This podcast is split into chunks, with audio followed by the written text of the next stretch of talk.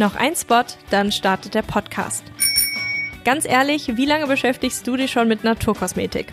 Ich muss ehrlich sagen, bei mir ist das vielleicht so seit fünf Jahren ein Thema. Also ich glaube so ungefähr seit dem Zeitpunkt, als sich das auch ja gesellschaftlich immer mehr durchgesetzt hat, ne, dieses ganze Thema Nachhaltigkeit.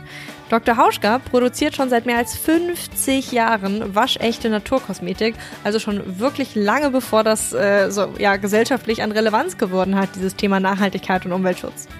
Das Pionierunternehmen setzt auch seit jeher auf natürliche Inhaltsstoffe und verzichtet auf Mineralöle, Parabene, PEG und Mikroplastik. Dr. Hauschka legt außerdem Wert darauf, dass die Inhaltsstoffe biologisch erzeugt werden und sie entsprechen oft sogar Demeter-Kriterien. Daneben werden auch Pflanzen aus Wildsammlung verwendet. Produziert wird die Naturkosmetik bis heute am Firmensitz in Eckwelden, also ja, relativ in der Nähe. Auf 2,5 Hektar wurzeln hier mehr als 150 Heilpflanzen, die für die Produktion der Kosme Kosmetik benötigt werden. Und alles, was man nicht hier anbauen kann, das bezieht Dr. Hauschka aus nachhaltigem Bioanbau in aller Welt. Klingt das für dich spannend? Dann habe ich etwas für dich. Ab einem Mindestbestellwert von 25 Euro bekommst du einen Gutschein in Höhe von 5 Euro für den Dr. Hauschka Online-Shop geschenkt. Gib dafür bei deiner Bestellung einfach den Code verquatscht5 ein. Alle Details dazu findest du natürlich auch in den Show Notes und in der Beschreibung dieser Folge. Und jetzt wünsche ich dir ganz viel Spaß mit dieser Folge von Verquatscht. Verquatscht, der Nachhaltigkeitspodcast.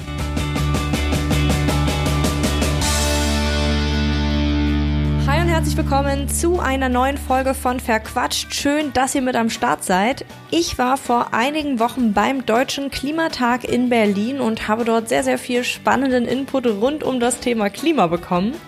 Ein Panel vor Ort drehte sich um die sehr wichtige Frage, wie wir eine nachhaltige und sozialverträgliche Verkehrswende gestalten können.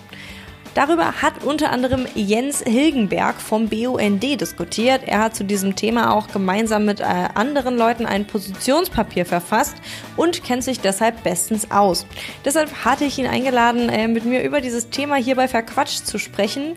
Und ich habe dabei als Person, die selbst ländlich wohnt, natürlich großes Interesse daran, dass wir vor allem in Sachen ÖPNV deutlich einen drauflegen. Was Jens Hilgenberg da vorschlägt, das erfahrt ihr, wenn ihr dranbleibt.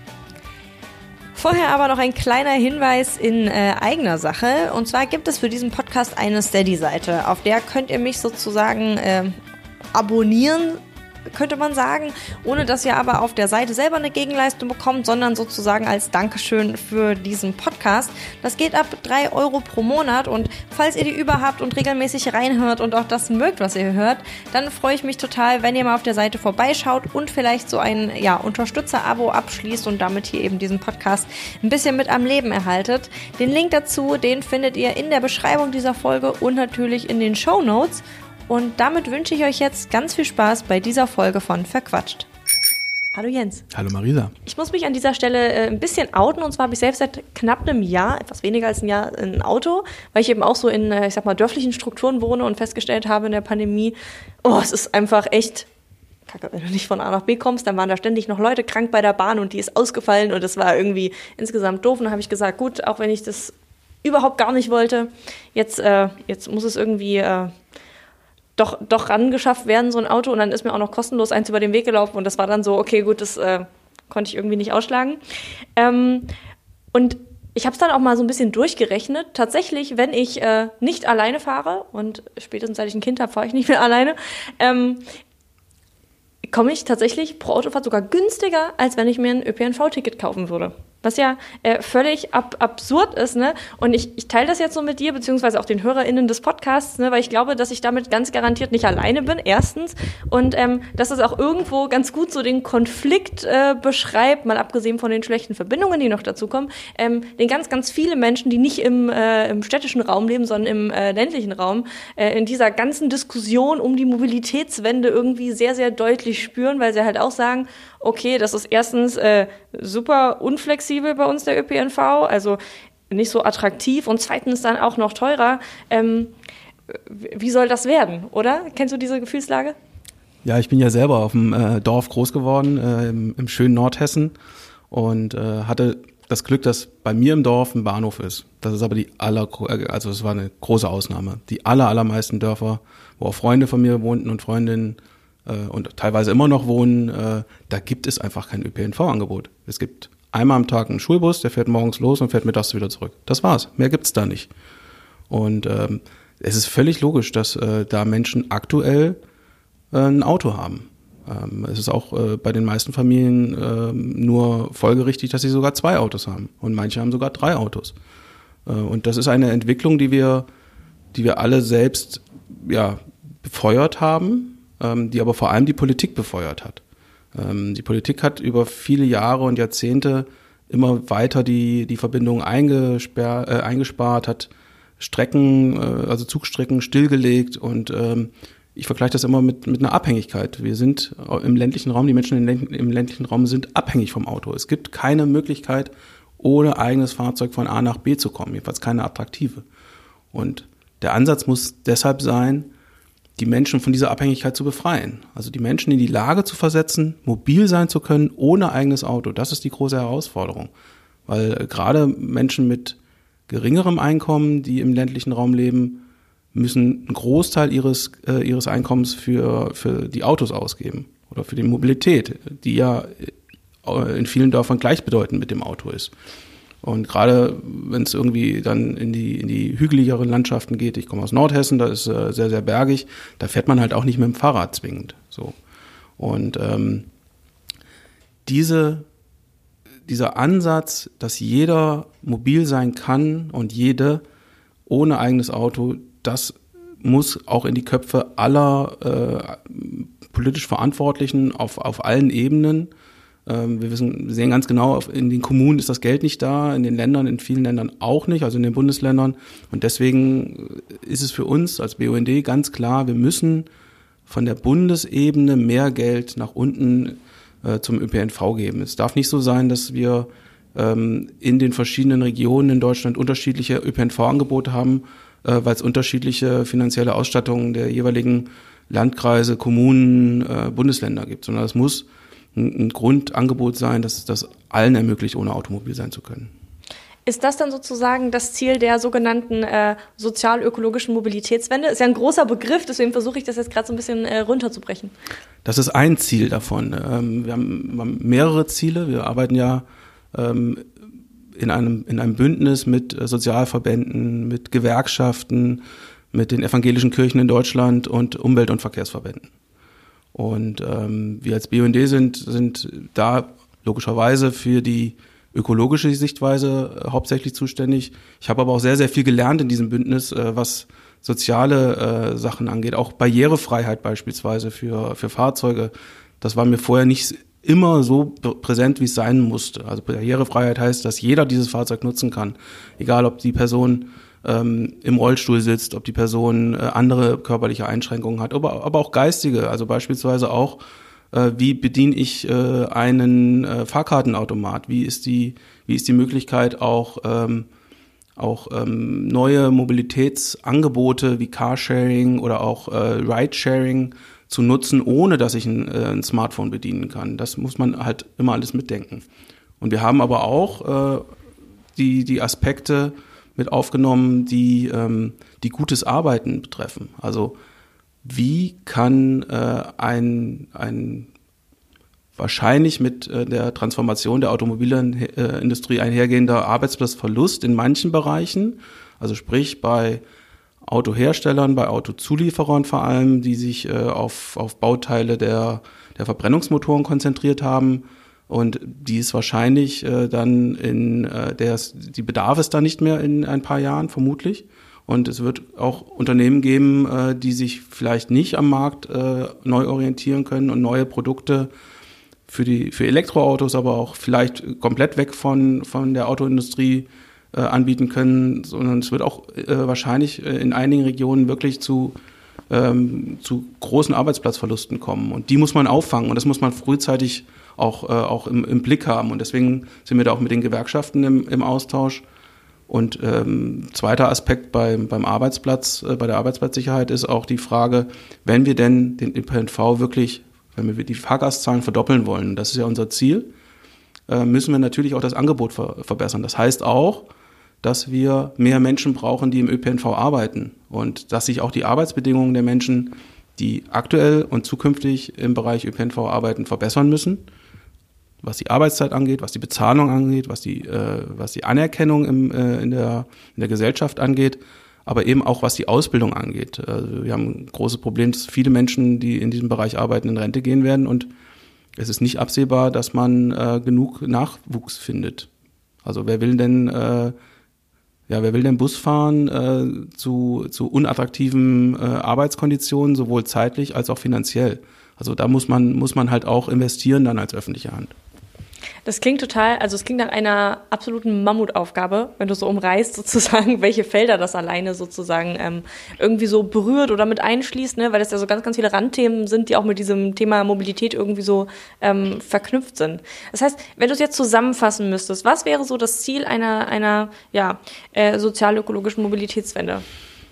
Also das Ziel ist, dass ähm, wir unsere aktuelle Mobilität beibehalten können. Das heißt aber nicht, also Mobilität muss ich nochmal kurz erklären, heißt nicht, dass ich jeden Tag möglichst weite Strecken fahre, sondern Mobilität heißt, dass ich in der Lage bin, meine täglichen Wege möglichst, ähm, ja, möglichst gut und ökologisch, aus meiner Sicht ökologisch, ähm, tätigen zu können. Also wenn ich dreimal am Tag aus meiner Haustür gehe und, äh, und äh, was erledigen kann, dann bin ich mobiler als jemand, der einmal am Tag nach München fliegt von Hamburg. So, nur mal, um das nochmal klarzustellen. Und ähm, das Ziel ist es, dass die Menschen weiterhin ihr Mobilitätsbedürfnis ähm, befriedigen können, das aber sowohl ökologisch als auch sozial verträglich ist. Und äh, wir haben aktuell die Situation, dass wir ähm, über 43 Millionen Autos in Deutschland haben. Äh, die Autos werden immer größer, immer schwerer. Das ist eine Entwicklung, die ist ökologisch halt nicht äh, stemmbar und die ist auch nicht ökologisch stemmbar, wenn ich jetzt auf, äh, auf das Ganze auf E-Autos umstelle. Das ist ein, von, von der Effizienz her ein, ein, richtiger Schritt, ein notwendiger Schritt, aber er wird die Probleme nicht lösen. Also wir planen äh, nach wie vor, äh, also wir, die Bundesregierung plant nach wie vor äh, über 1300 äh, Fernstraßenprojekte. Äh, das heißt neue Autobahnen, neue Bundesstraßen. Äh, allein Autobahnen 850 Kilometer sollen in den nächsten Jahren gebaut werden. Und wir haben schon 13.200 Kilometer Autobahnen. Also es sind einfach so diese Entwicklung immer mehr, immer weiter, immer schneller, immer größer, die kann man mit den planetaren Grenzen einfach nicht, nicht vereinbaren. Und in der Vergangenheit äh, ist uns öfters begegnet, äh, dass man, nicht man, dass Menschen versucht haben, ökologisch und Soziales gegeneinander auszuspielen. Weil wir als, äh, als BUND und andere Umweltverbände immer auch gesagt haben, natürlich muss das auch über den Preis geregelt werden. Und dann kam immer als Totschlagargument, ja, aber dann trefft ihr die Falschen. Und das stimmt auch.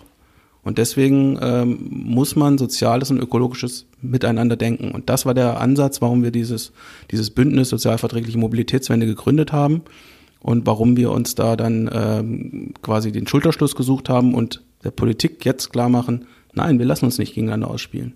Wir machen das gemeinsam und dann kann es funktionieren und nur so kann es auch funktionieren. Nur ein kurzer Spot, dann geht's weiter mit Verquatscht. Wisst ihr eigentlich, was in euren Putzmitteln steckt? Und habt ihr eine Idee, wo sie produziert werden und wer daran verdient? Nein? Dann seid ihr bestimmt noch nicht zu ohne gewechselt. Ohne mit dreimal O, H, N, E produziert nämlich Reinigungsmittel ohne Schnickschnack und mit maximaler Transparenz. Du willst zum Beispiel gerne wissen, warum genau welche Inhaltsstoffe in einem Produkt enthalten sind? Kein Problem, ohne erklärt es dir. Bei Ohne bekommt ihr Reinigungsmittel wie Waschmittel oder Spülmaschinenpulver. Ihr spart bei Ohne aber nicht nur Plastik, sondern die Produkte tragen auch noch das EcoCert-Siegel für besonders nachhaltige Reinigungsmittel. Falls du hier also noch nach einer Alternative suchst, die deinen Wünschen in Sachen Transparenz entspricht, dann schau jetzt auf www.ohne.de vorbei und hol dir deine Portion ohne. Mit dem Code Verquatscht10 sparst du außerdem 10% bei deinem Einkauf. Mehr Infos dazu findest du natürlich auch in der Beschreibung dieser Folge und in den Show Notes. Und jetzt geht's weiter mit Verquatscht. Das heißt sozusagen, ich habe ja am Anfang so ein bisschen meine Abwägung in Bezug auf das Auto äh, geteilt. Das heißt, die müsste dann eigentlich so ausfallen, dass ich halt zu dem Schluss komme, okay, es ist eigentlich günstiger und für mich auch bequemer, mit dem ÖPNV überall hinzukommen. Das wäre das Ziel. Und es ist bewusst, dass nicht im letzten äh, Dorf, im, im äh, letzten Winkel Deutschlands äh, alle Stunde ein 50-Mann-Bus fährt. So, das ist, äh, ist klar. Ähm, sicherlich wird es auch in den in weiten Teilen Deutschlands noch äh, pro Familie ein Auto geben, auch in 10, 15, 20, 30 Jahren. Das ist uns ganz, ganz klar. Also wir sind ja auch jetzt nicht unrealistische Spinner, die sich da zusammengesetzt haben. Aber die Frage ist zum einen, wie sieht dieses Auto aus? Und zum zweiten, braucht jede Familie zwei oder drei Autos? Und wofür brauche ich dieses Auto? Also äh, ein großes Problem gerade im, im, äh, in den Ballungsgebieten ist ja, dass die Menschen sich außerhalb der Ballungsgebiete in ihr Auto setzen und weil es bequemer und, äh, und auch, äh, auch äh, ja, schneller geht, bis zu dem Ziel durchfahren. Und das werden wir in Zukunft so hoffentlich nicht mehr haben. Das Auto muss dann dazu dienen, zum nächsten ÖPNV-Knotenpunkt zu kommen.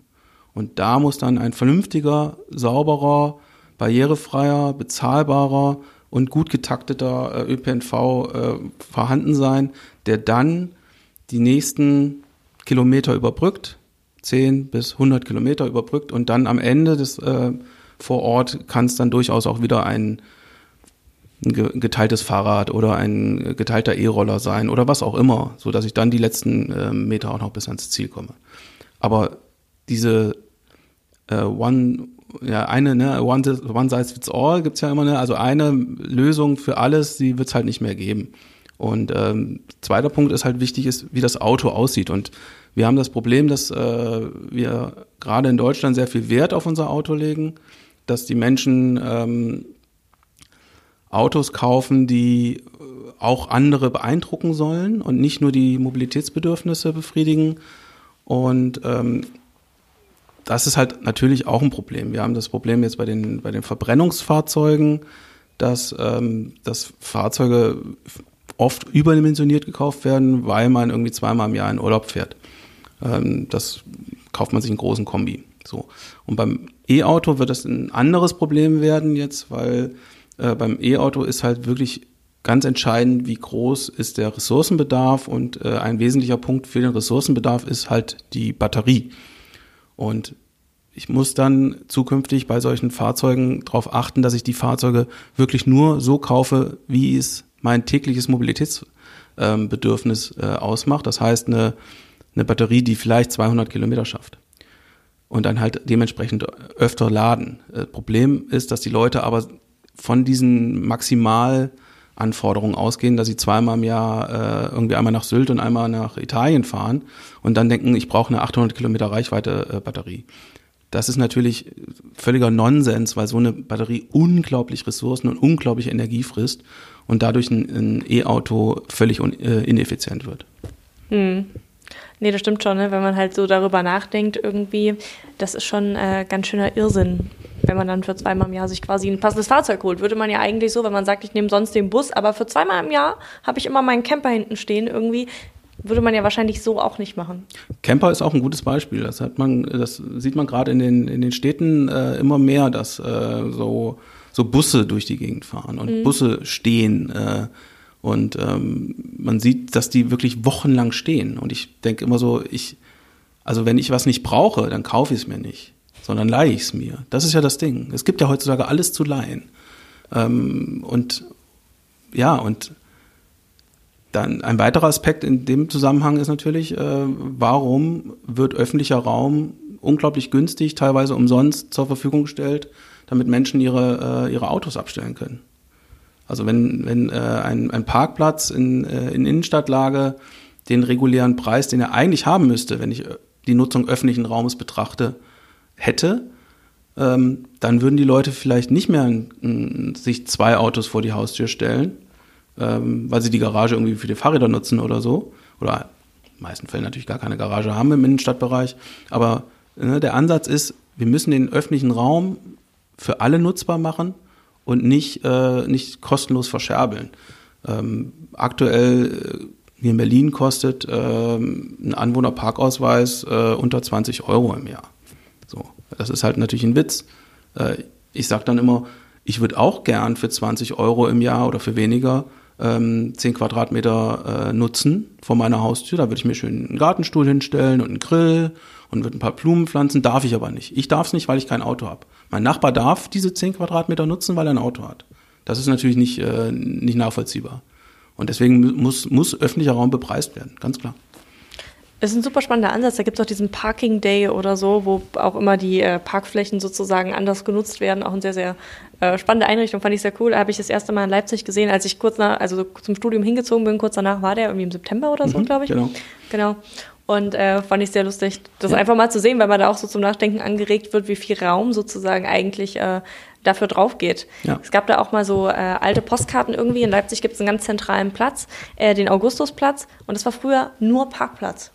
Und wenn man diese Bilder heute sieht, wie absurd das ist, dass das alles sozusagen zugeparkt ist. Ja. Eigentlich einfach total krass. Ja, und richtig absurd wird es in dem Moment, wo man bedenkt, ich könnte mir jetzt ein großes Auto mit einer Ladefläche kaufen. Ein VW-Bus oder so einen großen Pickup. So. Den könnte ich vor meine Haustür stellen und dann könnte ich auf die Ladefläche mich setzen mit einem Grill und einem Stuhl. Das dürfte ich. Aber ohne Grill und Stuhl darf ich mich nicht dahin setzen. Und dann die, wird die Absurdität einfach klar. Mhm. Voll, voll, auf jeden Fall. Aber ich hatte noch einen Gedanken zu diesem Thema, ähm, warum man sich das sozusagen kauft und nicht leiht. Ne? Weil die Leihangebote auch sackenteuer sind. Also das muss man einfach auch sagen. Ich habe auch mal geguckt bei so einem Campervan sozusagen. Da zahlt man irgendwie, wenn man den eine Woche oder was haben will, auch seine 2000 Euro. Ne? Wenn ich das dann irgendwie drei Jahre in Folge mache, da kann ich mir Bus kaufen. Ne? Also vom mhm. Prinzip her, und dann habe ich ja dort auch noch nichts gegessen, noch nichts gemacht, da muss ich auch noch tanken, der ist ja auch nicht inklusive. Da muss man halt sagen, ne, das ist halt für Familien, die keine Kohle haben, einfach nicht machbar. Du ne? weißt dann, aber schon, was so ein Bus kostet, ne? Ja, wir haben auch einen. Ja, aber äh, also du musst natürlich auch vergleichen, was du vergleichen musst. Du kannst natürlich nicht einen neuen Campervan mit einem äh, zehn Jahre alten VW-Bus vergleichen. Ja, aber wenn er den Zweck erfüllt? also weil für dieses Wochenende ja. so, oder wenn ich irgendwie eine Woche wegfahre, ne, da muss man halt sagen, das ist halt nicht, nicht relatable einfach, ne? Klar, aber es ist natürlich, ja, natürlich. Also im Endeffekt müsstest du dann ja auch keinen Campervan vergleichen, sondern du müsstest die Miete eines Busses vergleichen. Aber den kann man sich ausbauen. Alles klar, ich bin völlig, nee, ich bin, nee, das ja, meine ich, ich nur. Also deswegen, also wir haben zum Beispiel klar. auch diese Abwägung getroffen so. Mein Mann hat jetzt lange Zeit da drin gewohnt in dem Bus, weil der woanders gearbeitet hat und so. Deswegen haben wir halt nach so einem Ding geguckt. Und ähm, das ist halt äh, auch gewesen, also sollen wir uns das mieten? Und dann war das so, boah, das ist echt sauteuer, ne? Wenn du dann da sechs Wochen in so einem Bus leben möchtest, da bist du bei, ich glaube, über 10.000 Euro. Ich sage, sorry, aber da völlig d'accord. Not also, financiable. Da, da, da, möchte ich jetzt auch gar keinen Streit anfangen. nee, ich äh, sag nur, das, das ist halt äh, ganz, ganz oft das Ding, auch ja. bei Kleidung leihen und diesen ganzen ja. Leihthemen, das ist immer so sackenteuer, das können sich echt nur sauprivilegierte Menschen leisten. Auf der anderen Seite äh, kann man aber auch ähm, mal, muss man aber auch mal schauen, was die Gesamtkosten von einem Auto sind. Ne, auch da ähm, zeigen Untersuchungen, unter anderem auch vom ADAC, ähm, dass die Menschen die Kosten ihres Autos massiv unterschätzen. Ähm, und gerade dann, wenn man, wenn man äh, einen nicht zehn Jahre alten Campervan oder Bus fährt, sondern ein neueres Fahrzeug, muss man ja auch ähm, den Verschleiß rechnen. Man, also das muss man beim zehn Jahre alten Campervan natürlich auch. Ähm, aber Wertverlust und sowas alles. Und dann ist man auch ganz schnell bei 400, 500 Euro monatlich. Ähm, das geht ganz schnell äh, bei einem, bei einem relativ neuen Auto. Und ähm, diese Preise werden aber in der Regel, die, die rechnen die Leute nicht. Ne? Also wenn sie, wenn sie ein Auto haben, ähm, wird dann immer nur der Sprit gerechnet. Und äh, dann kommt äh, oft so, dass man sagt, so ja, der ÖPNV ist viel zu teuer. Das stimmt auch. ÖPNV muss billiger werden, gar keine Frage. Wir sagen auch 365 Euro Ticket als, äh, als ähm, Gesamtangebot und natürlich äh, deutlich vergünstigte Angebote auch für Menschen mit geringem Einkommen, gar keine Frage. Aber wenn man sich anschaut, was so ein Kilometer mit einem Auto wirklich kostet, plus die äh, wirtschaftlichen Folgen für die Allgemeinheit, also die volkswirtschaftlichen Kosten durch Lärm, durch das, was die Straße kostet, durch äh, die Abgase, die entstehen, durch das CO2 und die Folgen, die dadurch entstehen, dann ist ein Kilometer mit dem Auto viel, viel teurer, als man eigentlich denkt. Und als, vor allem als die Gesellschaft denkt und als, als jeder Einzelne denkt, ja. Hm. Kommen wir nochmal zu diesem Thema ähm, ÖPNV, weil das ja eigentlich also ein bisschen auch der Kern des Problems ist, ne? Also weil wir brauchen natürlich eine Alternative, sonst kann man nicht sagen, Leute, lasst euer Auto stehen. Wir brauchen ja irgendein Alternativangebot, weil Mobilität brauchen wir halt einfach, ne? Das ist, glaube ich, so äh, Konsens. Ist die Frage, das hast du schon so ein bisschen angedeutet, okay, der, der Bund muss sozusagen von oben mehr in die, in die Kommunen reingeben, um den ÖPNV äh, zu finanzieren. Gleichzeitig stehen wir aber auch so vor dieser Herausforderung, es soll deutlich mehr werden, wir brauchen dann mehr Leute, die dort arbeiten. Es ist aber eigentlich schon viel zu teuer, ne? Ähm, ich, ich zahle zum Beispiel für, eine, für ein Ticket bis nach Leipzig von mir aus irgendwie, also 6 Euro hin, 6 Euro zurück, bin ich bei 12 Euro. Ne, wenn ich mit meinem Partner und Kind äh, nach Leipzig, unfassbar. Völlig, völlig ne? klar. T total klar. krass, einfach ja. für so einmal irgendwie zwei Stunden ja. sich mit Freunden treffen. Ist halt dann die Frage, wie, wie soll man das sozusagen, wie soll das finanziert werden? Was habt ihr euch da sozusagen mhm. für Gedanken gemacht? Also es gibt da verschiedenste äh, Finanzierungsmöglichkeiten. Also zum einen muss man, muss man ja ganz kurz äh, mal schauen, was äh, gerade in Deutschland an klimaschädlichen Subventionen ähm, jeden Tag über die äh, über die ja, Ladentheke gehen, will ich sagen. Nein, Quatsch. Also ausgezahlt werden. Ähm, nach wie vor äh, ist äh, Dieselkraftstoff günstiger als Benzinkraftstoff, also was die Steuern angeht. Also er wird geringer besteuert. Äh, wir haben äh, nach wie vor keine Steuer auf Kerosin. Das heißt, Flugbenzin ist nicht besteuert. Ähm, wir haben keine Ticketabgabe oder keine äh, Mehrwertsteuer, Entschuldigung, Ticketabgabe schon, aber keine Mehrwertsteuer auf ähm, europäische Flüge. Ähm, wir haben eine ähm, Kaufprämie aktuell für Plug-in-Hybride, für, ähm, für Elektrofahrzeuge. Wir haben ähm, eine Kfz-Steuer, die den Namen nicht verdient, weil sie überhaupt keine Spreizung drin hat und viel zu gering ist. Ähm, und äh, das sind das sind jetzt mal ein paar Beispiele. Und was uns zusätzlich noch ganz wichtig ist, ähm, wir haben unglaubliche Mengen an Geld, die für neue Autobahnen und Bundesstraßen ausgegeben werden sollen. Und äh, da gibt es viele Möglichkeiten, da jetzt Geld umzusteuern, also anders auszugeben, sinnvoll auszugeben im Bereich Mobilität. Und das waren jetzt ja nur die Beispiele, die im Bereich Mobilität sind. Ähm, was man zusätzlich natürlich noch denken kann, sind, sind andere Bereiche, da möchte ich jetzt gar nicht drauf eingehen. Äh, und natürlich kann man auch äh, die, die ähm, Gewerbetreibenden oder die größeren Unternehmen, sage ich mal lieber, vor Ort äh, in die Pflicht nehmen. Ähm, wenn ich äh, ein Unternehmen habe, ähm, das mit dem ÖPNV äh, erreichbar ist ähm, dann erwarte ich als, äh, als ähm, ökologischer Mensch, dass dieses Unternehmen dann seinen Mitarbeiterinnen und Mitarbeitern auch die Möglichkeit gibt und es auch, auch anreizt und äh, die Leute auch vielleicht auch ein bisschen darauf hinstößt, äh, dass die das dann auch nutzen. Und ähm, dann kann man auch ähm, von den Unternehmen erwarten, dass sie sich an der Finanzierung beteiligen. Oder was es beispielsweise auch gibt, ist, äh, wenn, wenn schon Neubau von Gebäuden äh, noch, noch stattfindet, dann äh, gibt es so den sogenannten Parkplatzschlüssel, das heißt, oder Stellplatzschlüssel heißt der. Das heißt, ich muss als jemand, der ein Haus baut, ein größeres, ein Mehrfamilienhaus oder aber auch eine, eine Gewerbeeinheit, muss ich Parkplätze bauen. So. Da kann die Kommune aber auch entscheiden, nee, ähm, er braucht keine Parkplätze zu bauen. Und dafür gibt er aber äh, Geld an den ÖPNV. Also es gibt verschiedenste ÖPNV-Finanzierungsmöglichkeiten. Dass die Finanzierung verbessert werden muss, ist, ist ohne Frage und ähm, dass es, äh, dass es, dass die, die Tickets äh, auch günstiger werden müssen. Ganz klar, überhaupt kein Timer. Und äh, habt ihr da irgendwie mal so eine Musterrechnung aufgemacht, ob das sozusagen sich trägt, ob wir da von den gleichen äh, Größenordnungen sozusagen sprechen? Also für die Autobahnen und Bundesstraßen sind äh, 60 Milliarden veranschlagt für die nächsten, äh, also bis 2030. Und ähm, Berechnungen von Verdi sagen, um wirklich einen vernünftigen ÖPNV mit Verdoppelung der Fahrgastzahlen zu haben, brauchen wir 100 Milliarden ungefähr, nicht ganz. Ähm, und ähm, ja, ich sag mal, mit, mit Verzicht auf neue Autobahnen und Bundesstraßen könnten wir schon mehr als die Hälfte der äh, benötigten Gelder ähm, generieren. Und das okay. wäre ohne weiteres möglich, morgen am Tag. Okay, das heißt sozusagen, es gäbe das Geld, wir müssen es halt nur äh, effektiv umschichten und das sozusagen auch äh, politisch wollen, sozusagen, ne? Das ist genau der Ansatz. Die politische, der politische Wille ist, äh, ist das, ja, woran alles hängt, immer hängt. Und ähm, wir müssen schauen. Ich habe äh, leider ähm, nicht, also ich glaube nicht, dass wir äh, auf Autobahnneubau verzichten mit dem äh, aktuellen Verkehrsminister. Was war jetzt nochmal das Thema hier? Ähm, äh, wir dürfen keine Selfies mehr von unserem, nee, keine Fotos mehr von unserem Essen machen, ähm, aber das Tempolimit wird nicht kommen. Ach, kuriose genau. Geschichte. Ja, ja, ja. Und, und, dann so, das ist. Und Herr Wissing hat äh, leider den, äh, die Neigung, dass er dann gerne zurückrudert. Auch da bei den, bei den äh, Fotos vom Essen hat er, ist er heute auch schon wieder zurückgerudert. Also er, er haut gern Sachen raus, ähm, manchmal auch gute Sachen. Beispielsweise äh, war, für, war vor einiger Zeit äh, relativ zu Beginn seiner seiner Amtszeit äh, hat er sich äh, für einen Verbrennerausstieg ausgesprochen. Äh, und zwar relativ klar am Anfang und äh, wurde dann mit jedem Interview wieder weicher und hat dann gesagt, so ja, aber mit biologischen Kraftstoffen, also sogenannte biologische Kraftstoffe, also Diese Synfuels?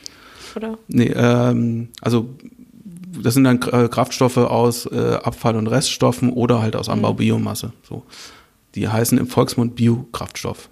Aber da sie nichts mit Bio zu tun haben, nennen wir sie so nicht. Mhm. Ähm, und aber Synfuels gibt es auch, also synthetische Kraftstoffe aus Strom, ähm, die aber aufgrund ihrer unglaublichen Ineffizienz äh, erstens sehr, sehr teuer werden und zweitens äh, völlig ähm, aus, aus ja, Energieeffizienzgründen äh, nicht, nicht nachvollziehbar und nicht nachhaltig äh, produziert werden können.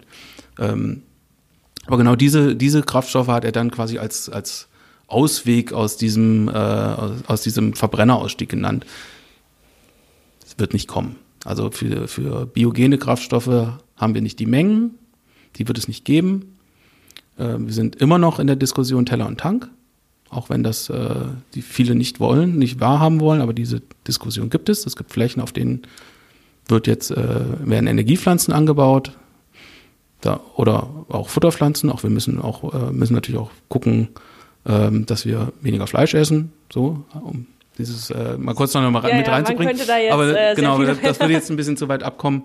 Ähm, wir waren bei Herrn Wissing und äh, da würde ich mir mehr, mehr Mut wünschen und auch äh, und auch mehr Klarheit und auch mit Blick auf äh, das Klimaschutzgesetz und auf, ähm, auf Ziele der, der Flächenversiegelung und der Biodiversität muss einfach Schluss mit Autobahnbau sein. Das ist ohne Frage. Und ähm, das werden wir auch, ähm, das werden wir auch dieses Jahr als BND verstärkt bearbeiten und ähm, mal gucken, was rauskommt. Das ist auf jeden Fall ein ähm, extrem spannendes Thema. Ich habe jetzt zum Schluss, wir können das natürlich nicht im Detail alles irgendwie besprechen, das ist ja auch ein bisschen begrenzt hier, äh, noch eine Frage und zwar bedeutet sozial gerecht ja auch irgendwo äh, geschlechtergerecht. Kannst du vielleicht noch einmal erklären, welche Rolle das Geschlecht in der Mobilitätswende spielt? Oh, da bist du jetzt, äh, da, hast da fragst du den Richtigen. Nein, also Mobilität, gerade die Automobilität ist sehr männlich geprägt. Also dieses, äh, dieses, dieser Wettkampfgedanke, dieser Übertrumpfungsgedanke, der ist halt, und dieser Konkurrenzgedanke, der ist äh, bei, bei Männern deutlich ausgeprägter, als es äh, bei, den, bei vielen Frauen ist. Und ich würde mir wünschen, mit vollem Herzen, dass wir eine Verkehrsministerin auf Bundesebene bekommen. Äh, ich würde mir wünschen, dass, äh, dass auch ähm, die, die Verkehrsplanenden äh, zukünftig mehr Frauen sind als Männer, weil diese, diese Denke, ähm, diese Autodenke wirklich bei Männern deutlich ausgeprägter ist als, als bei Frauen. Und das äh, tut uns allen nicht gut. Das sehen wir jeden Tag auf der Straße. Diese, diese, diese Ellbogengesellschaft äh, auf der Straße, äh, diese Nicht-Rücksichtnahme auf der Straße, das ist, ähm, das ist tatsächlich nicht, nicht schön. Das kann man, ähm, kann man jeden Tag beobachten egal wo, egal ob, ob auf dem Dorf oder auf der, äh, in der Stadt, rücksichtsloses Parken, äh, kein Miteinander mehr und das hat auch mit den, das hat auch mit den aktuellen Autos zu tun. Ich nehme, oder die Menschen, die in diesen Autos sitzen, nehmen die Umwelt nicht mehr wahr, weil alles so gedämmt ist und alles so, so dick und groß, so. Ähm, wenn ich früher in meinem kleinen Autochen, das ich ganz am Anfang, als ich äh, Führerschein gemacht habe, hatte, ähm, saß, da habe ich alles draußen gehört. Und äh, das findet nicht mehr statt. Und ähm, da sind wir schon wieder von der äh, Geschlechtergerechtigkeit weggekommen, aber ähm, wir haben die Situation, dass, äh, dass äh, wir im ÖPNV ähm, auch, auch Angsträume haben, die müssen auch be, behoben werden. Äh, wenn man sich anschaut, ähm, wie, äh, wie die Bahnhöfe aussehen in vielen ländlichen Bereichen, wenn es denn einen gibt. Ähm, da möchte man nachts nicht unbedingt allein unterwegs sein. Das sind alles äh, Aspekte, die man berücksichtigen muss. Wenn man äh, die Verkehrswende, die Mobilitätswende als solche angehen will, dann muss man alles betrachten. Und ähm, man muss es aus, auch aus allen Blickwinkeln betrachten. Und das fehlt uns, glaube ich, äh, oder fehlt vielen Menschen äh, in der Politik und vielen Entscheiderinnen und Entscheidern äh, äh, fehlt das noch. Umso wichtiger, dass es ähm, Institutionen oder Zusammenschlüsse wie euer Bündnis gibt, die versuchen, genau diesen Blick äh, einzunehmen. Vielen Dank für den Einblick. Ich glaube, das war für viele HörerInnen sehr spannend. Das hoffe ich doch. Vielen Dank für das Interview. Das war's bei Verquatscht. Mehr Informationen zu den GesprächspartnerInnen findet ihr in der Beschreibung dieser Folge. Falls es euch gefallen hat, würde ich mich sehr freuen, wenn ihr eine Bewertung hinterlasst oder euren Freunden von dem Podcast erzählt und damit hoffentlich bis zum nächsten Mal.